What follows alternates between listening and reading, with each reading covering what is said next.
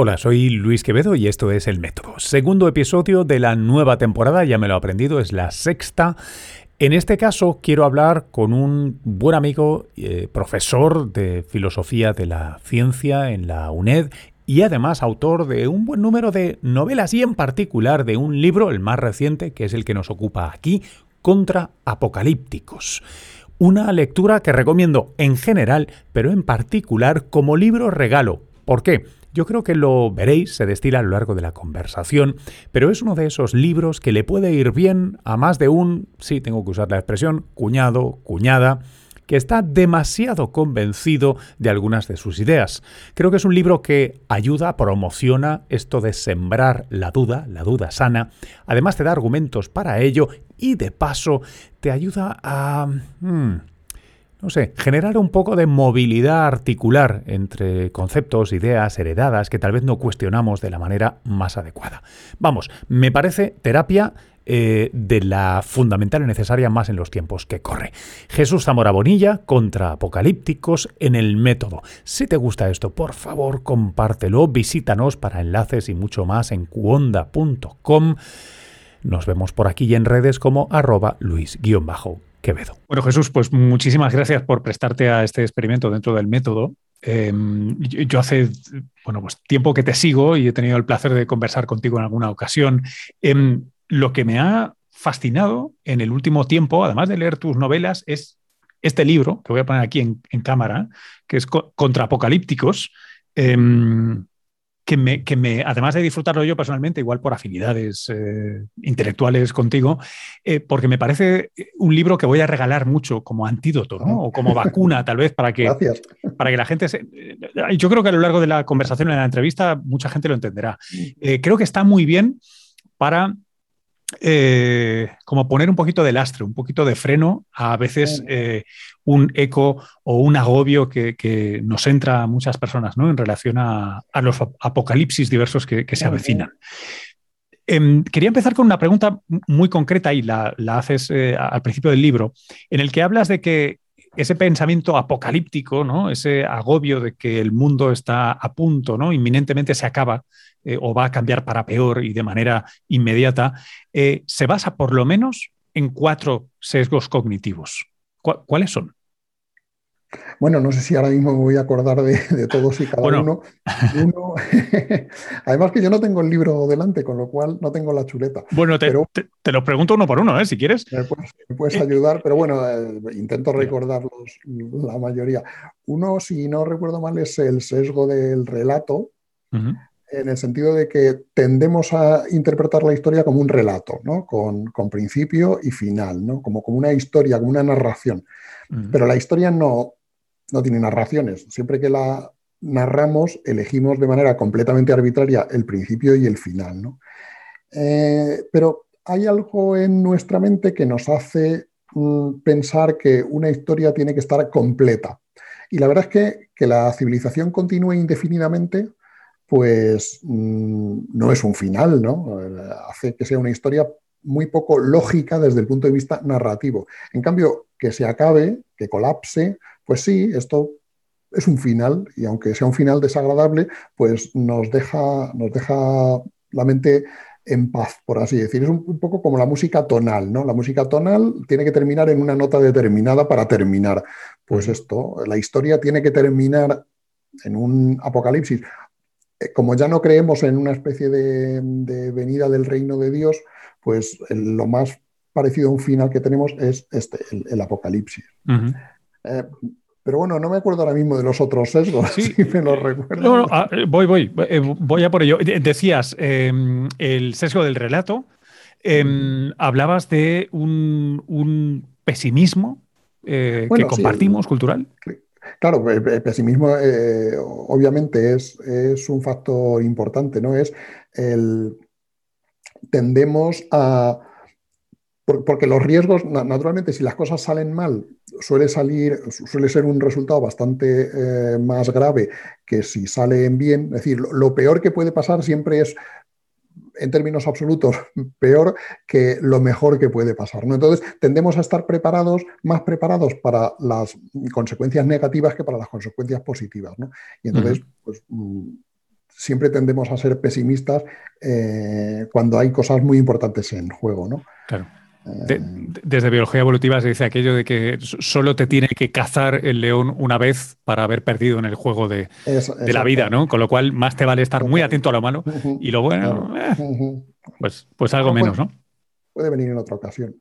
Eh, hablabas también de un sesgo de confirmación, ¿no? De, verificar que efectivamente lo que pienso es lo que pienso.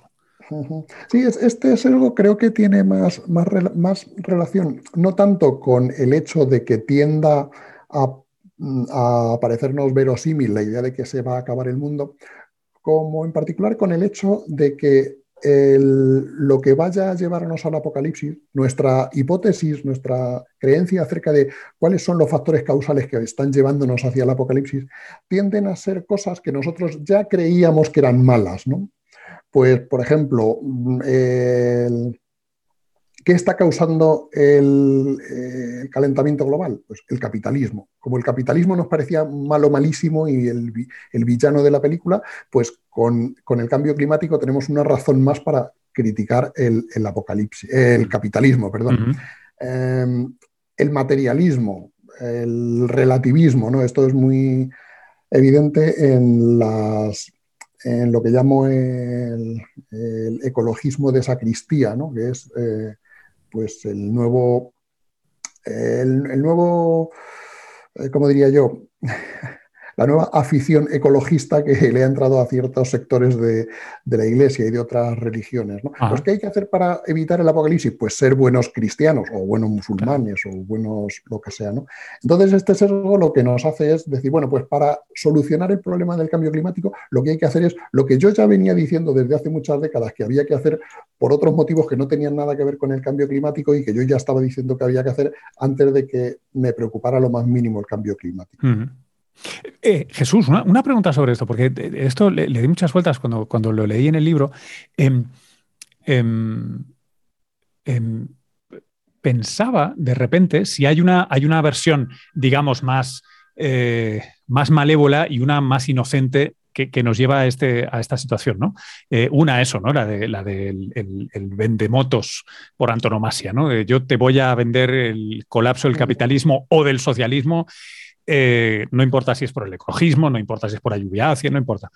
Y por otro lado, pienso si de repente eh, nosotros vamos teniendo, ¿no? tú, eres académico, eh, generaciones de académicos que se forman en paradigmas y mm. eso es muy difícil de sacarlo, ¿no? Cuando has hecho desde tu tesis y toda tu carrera destinada a una manera de mirar el mundo, em, si, de repente no, de, algún modo, es inevitable, ¿no? Que haya que haya esa sombra ideológica de, pues sí, pues desde la academia, en el mejor de los sentidos, ¿eh? que aporta cosas maravillosas. Pero me planteo eso, ¿no? Porque muchas veces, y tú también en el libro citas, creo, a personajes como Latour y, y compañía, ¿no? Que, proyectan una larga sombra sobre la cultura, eh, me atrevería a decir que política actual.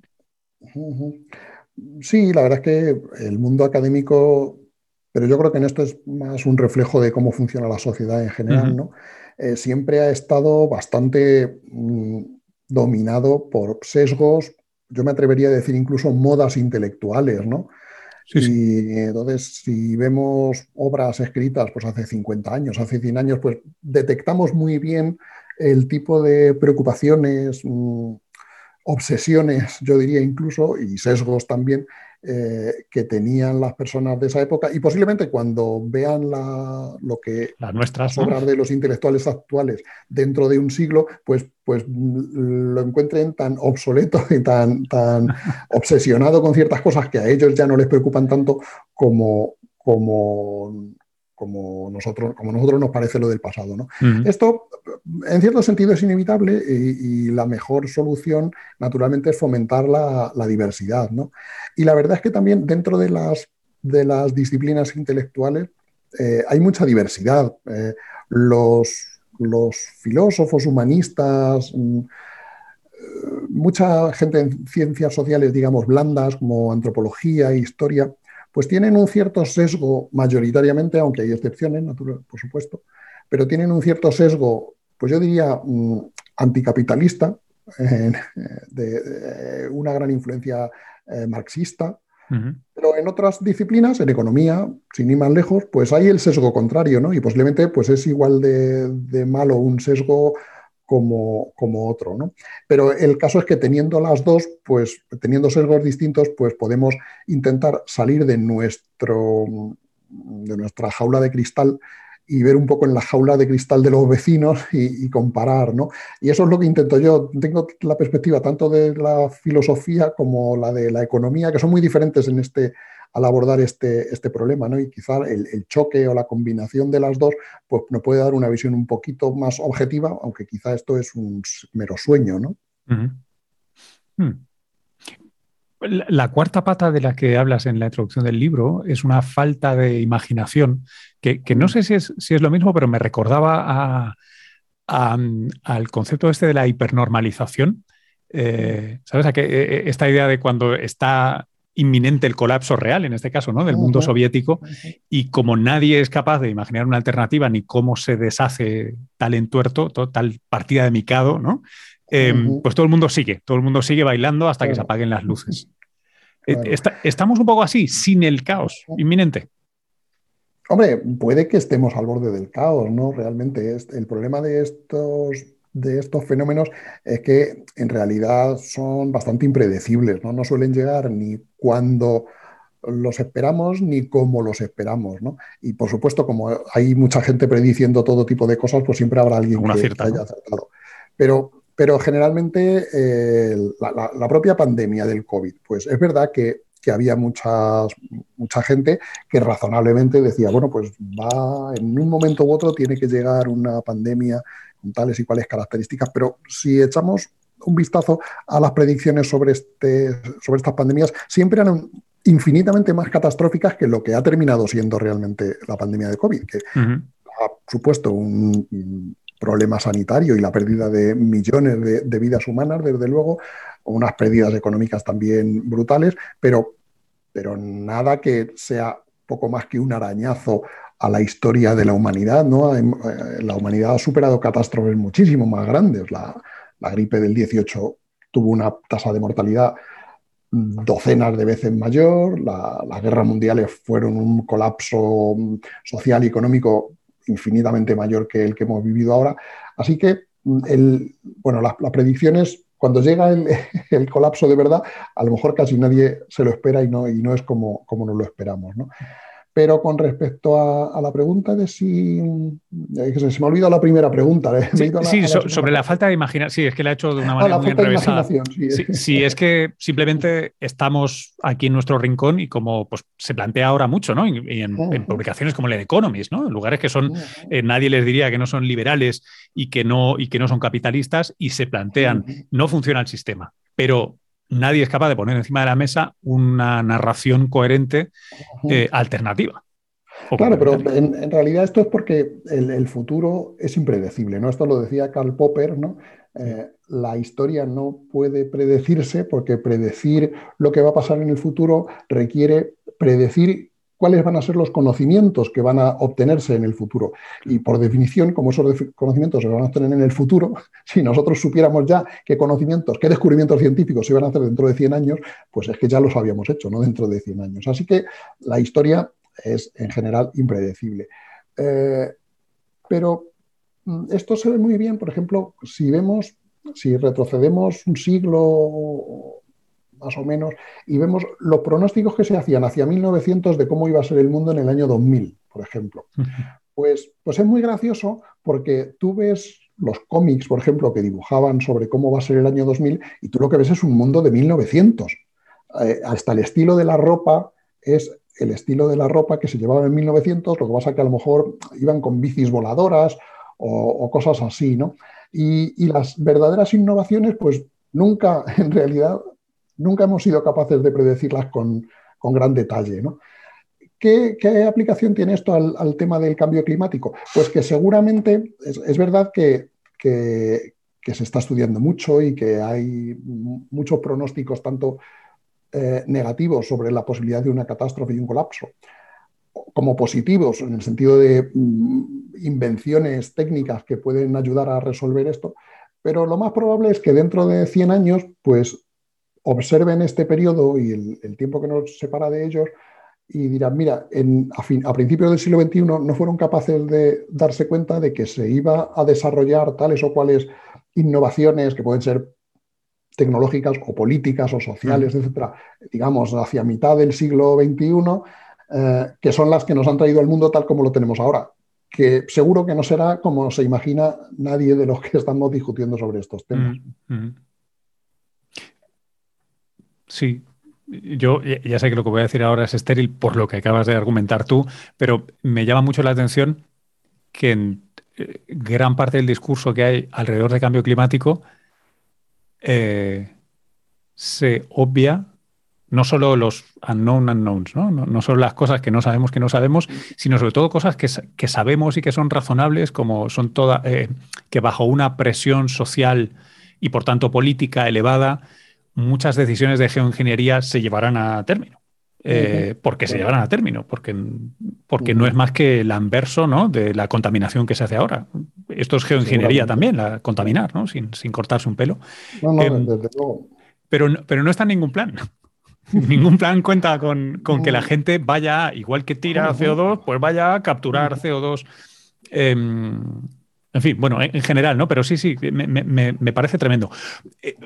Jesús, otro, otro de los puntos eh, que, me, parece muy interesante, sobre todo como antídoto, ¿no? Como, como decía antes, eh, para, muchas personas, es esta idea de em, eh, la, impermanencia, ¿no? O al revés, el deseo de permanencia o de, miedo a la muerte que le tenemos como parte de la cultura, ¿no? Como es que se acaba la civilización, es que llega el fin de los tiempos.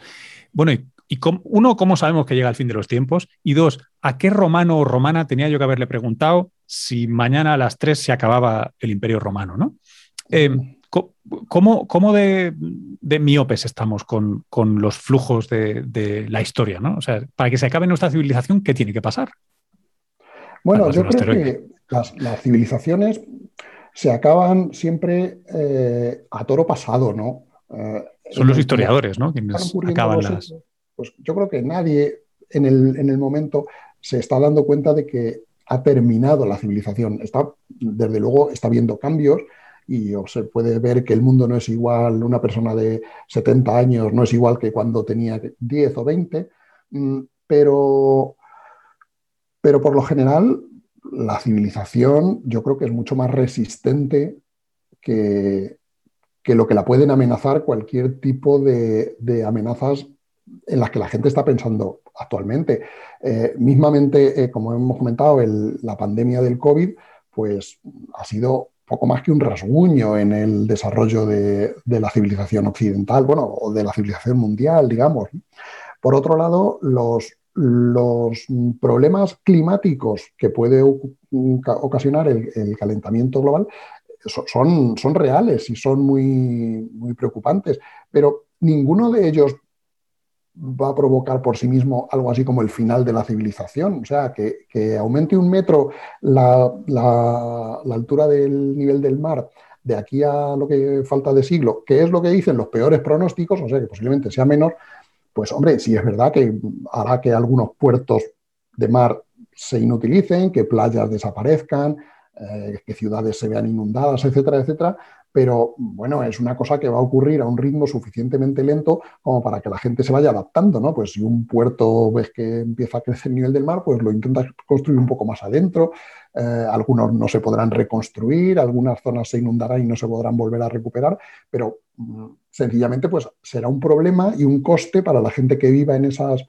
en, esas, en esos lugares y en esa época, pero no es algo que vaya razonablemente a tener la capacidad de terminar con, la civilización. Por otro lado, también eh, los pronósticos más razonables dicen que, el crecimiento de la población mundial va a detenerse en este siglo y es posible que para finales de siglo haya, no haya más gente que ahora en el planeta y, entonces pues estaremos en, una línea descendente, con lo cual la presión sobre los ecosistemas para el cultivo de alimentos, etcétera, etcétera, pues también seguramente habrá disminuido. Eh, con lo cual, yo creo que no hay, hombre, mm, esto es una profecía y a, lo mejor me equivoco, ¿no? Pero no hay ningún escenario razonable en el cual vaya a terminar la civilización y vayamos a un escenario tipo Mad Max o, algo así, ¿no? Mm, sencillamente, pues tendremos problemas y a algunos les habrá ido bien gracias a estos problemas, por desgracia, a otros les habrá ido muy mal, pero seguirá habiendo civilización, creo yo. Antes, antes te, hacía la pregunta y te planteaba en términos de sesgos, ¿no? de, errores, ¿no? fallos cognitivos que, nos hacen eh, más propensos a, caer en este tipo de narrativas. Pero ¿hay alguna otra manera de, enmarcarlo en un sentido positivo? No, digo optimista, ¿eh? sino ah, ¿qué, ¿qué, cosas positivas nos proporciona esta narrativa apocalíptica, un poco milenarista, ¿no? Si quieres, asociada a algunas cosas, como puede ser algunas interpretaciones de, del cambio climático que se hace ahora o de sus efectos. De nuevo, ¿eh? como tú, subrayando que no es una invención, no lo estoy negando ni poniendo, sino la reacción social que se articula alrededor. Em, ¿Nos da algo positivo al final? ¿O te, imaginas una realidad alternativa en la que no reaccionamos así? Hombre, es, es, verdad que quizá el hecho de que predomine, digamos, en nuestro imaginario colectivo este relato cuasi apocalíptico sobre el, cambio climático en particular, ¿no? pues es posible que esto tenga el efecto positivo de favorecer la movilización, eh, porque si tú sales a la calle diciendo, bueno, esto tampoco es para tanto, pues a lo mejor no hacemos nada y, el, ecosistema sí que entonces se va a... Sí, sí, colapsa todo. Pero, pero tampoco es todo cuestión de blanco y negro. Yo, yo creo que, que, el discurso apocalíptico también tiene sus problemas. Y es, por ejemplo, el hecho de que motiva mucho en contra a la gente que se opone a luchar contra el cambio climático. O sea, la gente que, que realmente se opone, pues si quienes les están atacando eh, lo hacen como una especie de masa enfurecida en lugar de con argumentos racionales, pues ellos quizás se vean más justificados eh, en la idea de que son ellos los que tienen la verdad, ¿no? Cuando en mm. realidad se equivocan, porque el cambio climático sí que es un problema real y es necesario um, aportar soluciones, ¿no? Em, esto yo creo que en, realidad, claro, el, movimiento ecologista desde los años 60 más o menos, que fue cuando empezó a tener eh, importancia en, nuestra sociedad, pues ha contribuido a mejorar la sociedad en, muchas cosas, ¿no? Pues eh, en los años 60 el, gran problema no era el gran problema ecológico no era tanto el, calentamiento global, sino la contaminación, ¿no? Y estábamos llenando la atmósfera y los acuíferos y el suelo de, un montón de venenos que realmente pues, podían producir muchos problemas, ¿no? Y, una de las grandes mm, éxitos, uno de los grandes éxitos del ecologismo, pues fue concienciar a la sociedad lo suficiente de estos problemas como para que los gobernantes y las estructuras económicas se pusieran las pilas, por así decir, pues se vieran forzados a, hacer algo. Y con el cambio climático, pues ocurre, ocurre lo mismo. Yo creo que una de las grandes ventajas, mm. por supuesto, de este discurso, digamos, cuasi apocalíptico, es que, que pone el problema en, primera línea en, la opinión pública, ¿no? Yo creo que eso ya es una ventaja suficiente. Eso sí, lo que pasa es que los que, mm, los que sentimos un poco de, de, picor cuando se nos dicen cosas que pensamos que no son verdad, pues reaccionamos como reacciono yo ante el discurso apocalíptico y digo, bueno, pues si, no va a ser para tanto, o sea, es un problema, pero no, es que nos vayamos a morir, es que vamos a tener problemas y tenemos que resolverlos. Yo a veces me pregunto, no sé, esta seguramente es una pregunta imposible, ¿eh? lo siento por, lanzártela, pero eh, eh, ¿hay alguna manera de alcanzar un equilibrio entre, porque de alguna manera ese relato apocalíptico o casi apocalíptico tiene una base emocional concreta, tangible, fácil, una... Depende, hay gente a la que llama a la acción, pero a una acción normalmente no crítica, porque ha empezado normalmente en un relato que está lleno de agujeros, que, teóricamente no, es muy, no está muy bien sostenido, etcétera, etcétera, ¿no? Eh, yo qué sé, por, por, aterrizarlo en un ejemplo. Eh, ahora hay una creencia popular bastante extendida, creo, creo que no costaría mucho comprobarla, de que lo más sostenible que puede hacer usted ahora es comprarse un coche eléctrico, eh, porque no emite. Cuando desde un punto de vista muy sencillo, macroeconómico y macrofísico, generar, cambiar un parque automovilístico genera unas emisiones increíbles. loquísimas, ¿no? E-, enormes, ¿no? Entonces, no es que no haya que cambiarlo, pero no hay que ir corriendo a cambiarse el coche. Igual hay que hacer menos kilómetros o coger el autobús.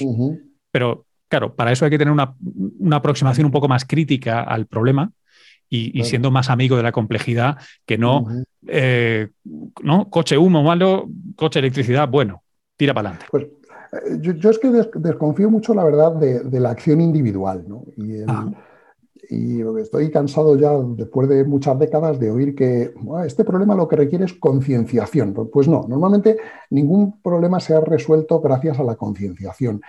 Sobre todo porque los problemas, en una sociedad como la nuestra más todavía, son muy complejos y la acción individual, pues normalmente no produce casi ningún, ningún, ningún resultado. ¿no?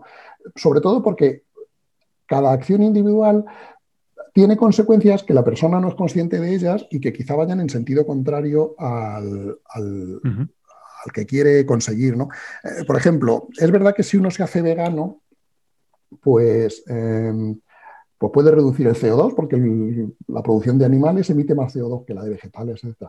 Pero como la comida eh, vegetal es más barata que la animal, pues resulta que si si todo el mundo se hiciera vegano de repente, resulta que ahora todo el mundo tendría mucho más dinero para gastar. El dinero que se gasta en carne ahora mm, se lo gastaría en otras cosas. Y a lo mejor esas, otras cosas en las que se gastan el dinero que no, no, están asociadas en la, en la mente de la gente a una producción masiva de CO2, pero a lo mejor producen más CO2 que lo que producían la carne que ha dejado de consumir, con lo cual a lo mejor el resultado en términos netos es, negativo, porque se emite más CO2 que, el que se emitía antes. Entonces, esto de la acción individual me parece una tomadura de pelo. Lo que pasa es que a, todo el mundo le gusta sentirse bien consigo mismo, ¿no?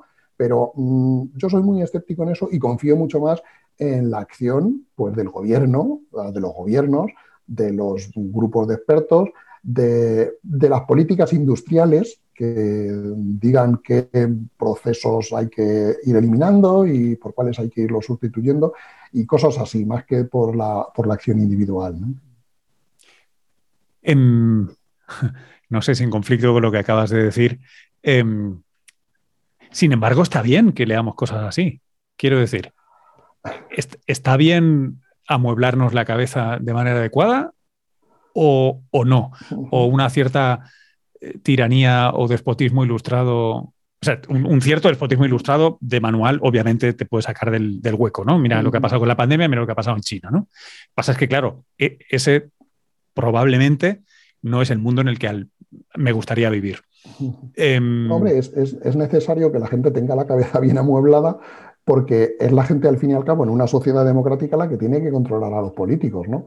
Y si la gente, cada uno vive en su en su globo ideológico, pues al final vamos a tener políticos que respondan a esos globos ideológicos. Si la ciudadanía está mejor informada y, es consciente de las, de las limitaciones de cada punto de vista y es capaz de entender un argumento complejo y no solo eh, eslóganes, pues yo creo que los políticos responderán mejor.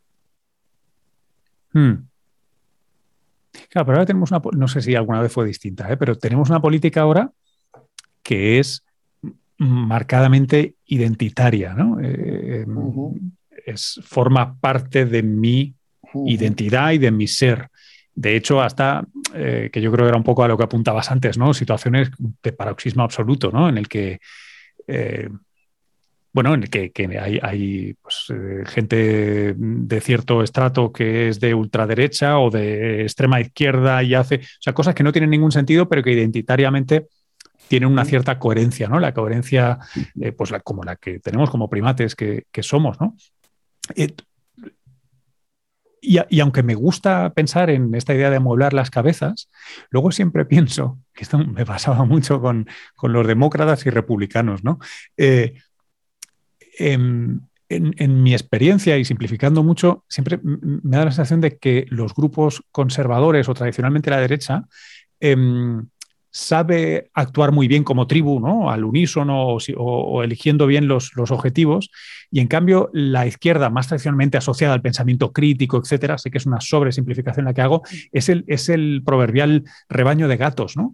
Eh, cuando tienes mucho pensamiento crítico no consigues hacer una puta mierda, porque todo el mundo hace una moción a, ¿Hay, hay, una manera de usar el pensamiento crítico constructiva? En ese sentido político. Yo, yo espero que sí, ¿no? Yo creo que, que, que, lo que señalas tienes mucha razón, que la política actualmente está demasiado basada en la política identitaria, ¿no?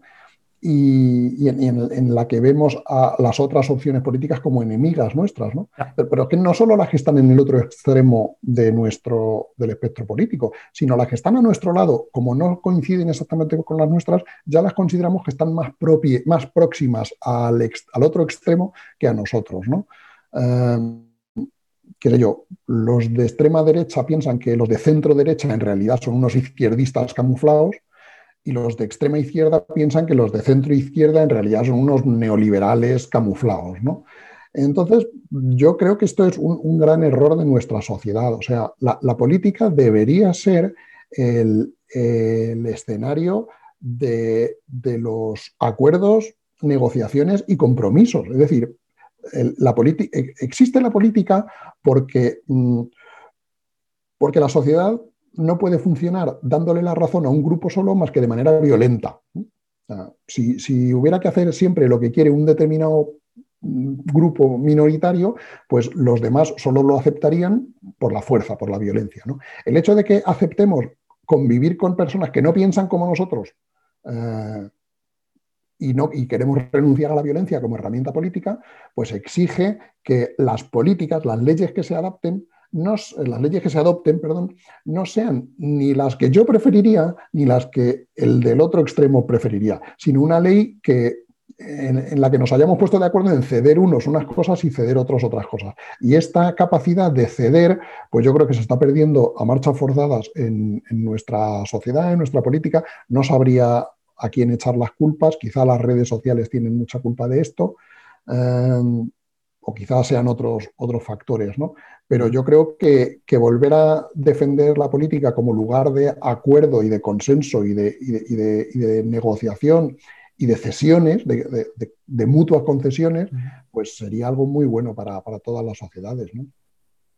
Empezando por reconocer la fundamental humanidad del contrincante, ¿no? Que, que parece que es una cosa que no, y, sobre todo la, sospecha de que quizá tú no tengas razón, que esto es yo lo que, he intentado marcar como el, moto del, libro, ¿no? este relativismo del que hablo al principio. No estés muy seguro de tus convicciones morales ni de cualquier otro tipo. Es decir, a lo mejor estás equivocado y entra en el, en el intercambio social e intelectual con otras personas asumiendo que quizá estés equivocado y, dejando que, los demás pues, mm, te, tengan que, convencer de que estabas equivocado. Que esto al fin y al cabo es, el liberalismo de, Stuart Mill. ¿no? Stuart Mill lo que dice es, el, el Estado no tiene derecho a imponer una verdad. ¿Por qué? Porque quizá el que ha impuesto esa verdad desde el Estado está equivocado. Entonces, la única forma de, de, averiguar que estaba equivocado y, corregir ese error es permitiendo que haya gente que piense distinto pues, pues esto lo tenemos que, lo tenemos que asumir. Jo, ahora, ahora es que te arrancaría otra media hora de, entrevista, porque me, está entrando en la cabeza que, claro, tú propones eh, una posición con la que me, admito mucha filia, eh, el, racionalismo eh, de Stuart Mill, y sin embargo yo creo que estamos en una era política más influida por el, por el trabajo de Kahneman y Tversky que dice que no, que somos id, ¿no? que somos completamente operadores eh, inconscientes o subconscientes y que, fíjate, ¿no? como, como el premio Nobel como Thaler, ¿no? que lo, mejor a lo que puedes aspirar es a poner, ¿no? a diseñar el tablero de manera que acabemos actuando, ¿no? que el rebaño vaya donde tú quieras. ¿no? Eh, realmente los principales productores o líderes intelectuales de las últimas décadas nos dejan a la altura del betún, ¿no? O sea, realmente han, cortado completamente cualquier posibilidad de comportamiento, eh, uno, racional, y en eso estaría más o menos de acuerdo, en el sentido de que es cognitivamente muy costoso, pero sobre todo moral, ¿no? Moral prosocial, quiero decir, que parece que, que la consecuencia de eso es que somos seres inmorales y, y, todo esto eh, enmaraña, ¿no? Ensucia mucho. Me, parece una pena, ¿no? No poder plantear una política como la que tú decías de. Bueno, yo, creo que, uno de los grandes. No, no me atrevo a, ofrecer una explicación causal, histórica, científica de por qué esto es así, ¿no? Pero yo creo que uno de los grandes problemas de nuestra sociedad es el, la excesiva moralización, ¿no? el, tomarnos la moral demasiado en serio, el, pensar que todo lo que hacemos y todas las políticas y todas, las, todas nuestras elecciones vitales tienen que estar sancionadas por la moral. Eh, mm. Yo creo que la historia, si uno estudia un poquito de historia, se da cuenta de que este tipo de pensamiento es, siempre ha sido el preámbulo a enormes catástrofes. ¿no? A follones absolutos, sí. Cuando un grupo se cree en posesión de la verdad moral absoluta, pues ya se siente justificado a liquidar a los otros. Y, esto, pues ya digo, a mí me da mucho miedo. Pero, pero esa es la comunicación política que tenemos hoy día. Sí, Todo el mundo eh, pero, no, pero no sé, no, me atrevo a decir si han sido los políticos los que han engañado a la gente para que. nosotros lo hemos pedido, sí. O, es que la gente ha cambiado por alguna razón y entonces los políticos responden, porque los políticos responden al tipo de, ciudadanos con los que. totalmente, totalmente. Entonces yo no sabría decir cuál ha sido la causa de que, de que esto sea así, pero, pero me gustaría contribuir un poquito a, a tener una política y una sociedad más inmoral o más amoral. Eso es. Eso es. Lo que pasa es que, claro, esto es. Me, van a. Me van a quemar en la hoguera. Te van a linchar, claro. Sí, sí, no, no se puede, ya se sabes que no se puede, no se puede ser ilustrado, Jesús. No, no. Es mentira. Oye. muchos eh, ilustrados cayeron en la guillotina, claro, por desgracia. O la hoguera, bueno, igual te dejan escoger, pero claramente es, te estás metiendo en un brete. Eh, a mí personalmente me, ha encantado, de verdad que me, me, ha alucinado, me ha gustado muchísimo el libro. Eh, me has hecho dudar de algunas cosas, me he sentido reconocido en otras y, la verdad que me lo he pasado muy bien. Y sobre todo, reitero que es el libro que a la gente que le tenga confianza, porque si no hay quien se pueda sentir insultado, em, se lo regalaré. Gente que sea eh, ah, pues, pues súper socio histórico de Greenpeace y, no, y, no, y no ponga en duda nada de lo que dicen. No digo que esté mal ser socio de Greenpeace, ¿eh? pero este tipo de gente que tiene tanta fe ¿no? en las cosas y tal vez un poco de facultad crítica estaría bien. Un gustazo, Jesús, y muchísimas gracias por pasarte por aquí. Nada, gracias a ti y me alegro que te haya gustado el libro y espero que tengas muchos amigos de esos a los que, lo... Rápido mensaje de despedida, espero que te haya gustado esta conversación. El libro, insisto, lo recomiendo muy mucho. Eh, regalazo de estos de Navidades para tu tu persona especial, a la que aprecias, aunque le iría bien un poco de flexibilidad mental. Eh, encuentra los enlaces en cuonda.com barra el método con un guioncito entre él y método. Y por supuesto a mí me puedes encontrar, preguntar, enviar cosas a través del grupo de Telegram, pero también mis redes como arroba luis-quevedo. Hasta la próxima.